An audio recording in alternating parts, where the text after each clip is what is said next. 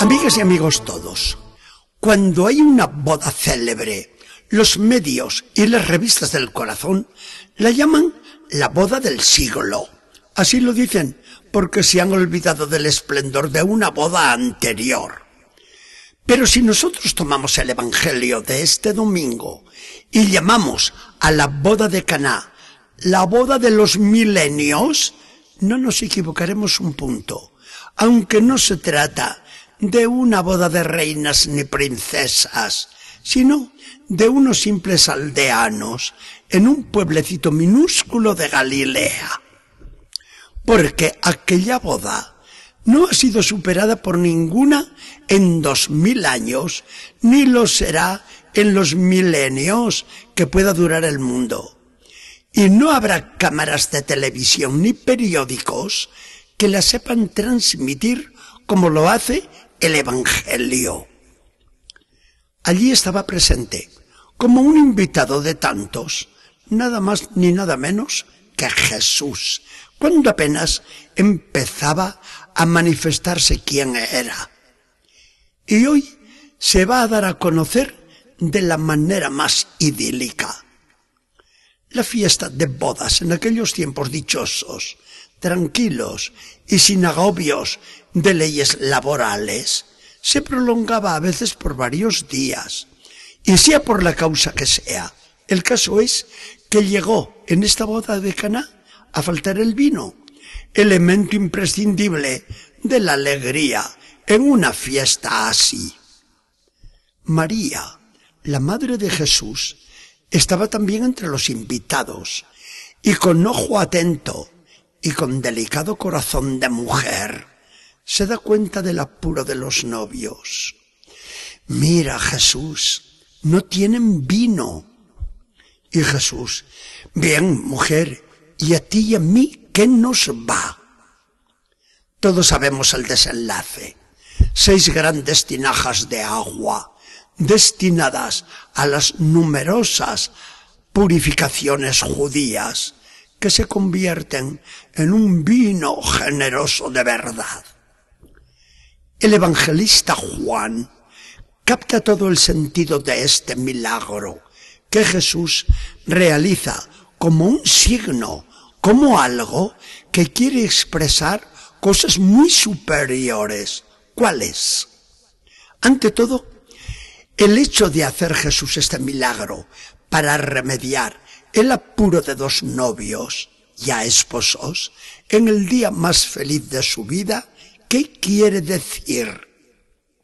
Que allí se pone Jesús para aprobar, bendecir y consagrar para siempre en su iglesia la unión matrimonial del hombre y la mujer.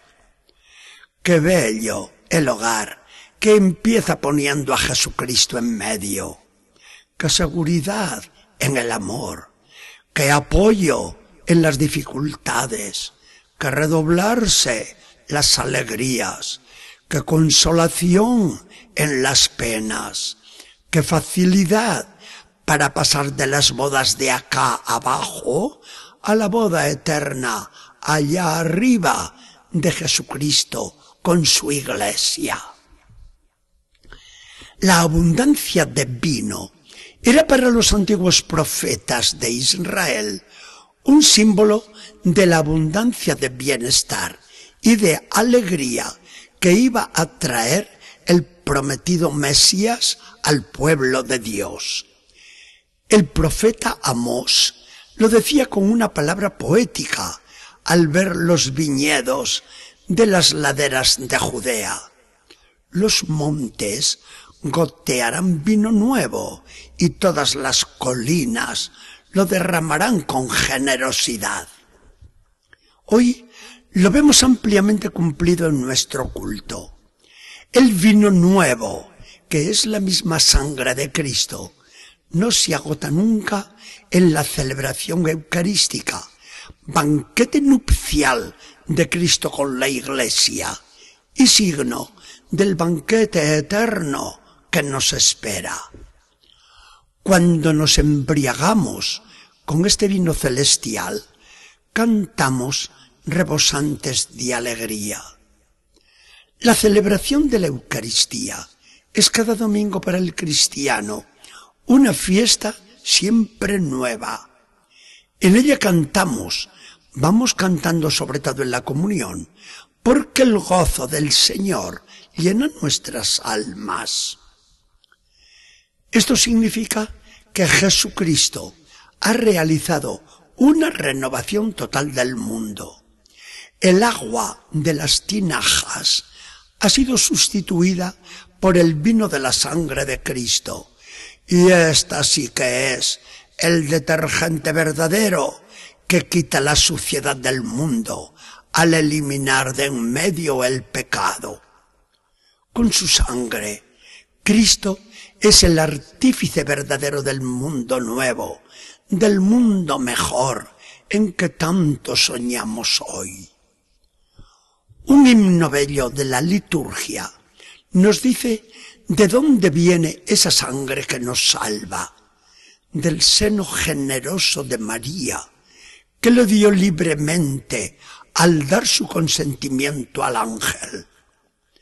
No es entonces nada extraño que María se convierta en medianera entre Jesucristo y nosotros, como lo dice este hecho del Evangelio.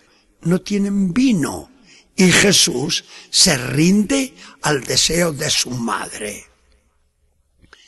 Si toda mujer, por su fina intuición, por su delicada y amorosa ternura, es una medianera natural en el trato humano, es de extrañar que Dios haya querido una mujer medianera, siempre subordinada a Cristo, dentro de la iglesia. Por eso, acudir a María es tener asegurada la benevolencia del Señor. Señor Jesucristo, esposo de la iglesia, bendice nuestros hogares.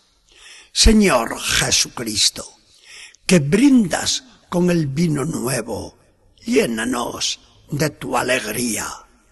Señor Jesucristo, que escucha siempre a María, atiéndela cuando solícita te habla por nosotros. Boda de Caná, boda la más sonada de los milenios cristianos boda bendecida por el Señor en persona. Que el Señor nos bendiga y acompañe.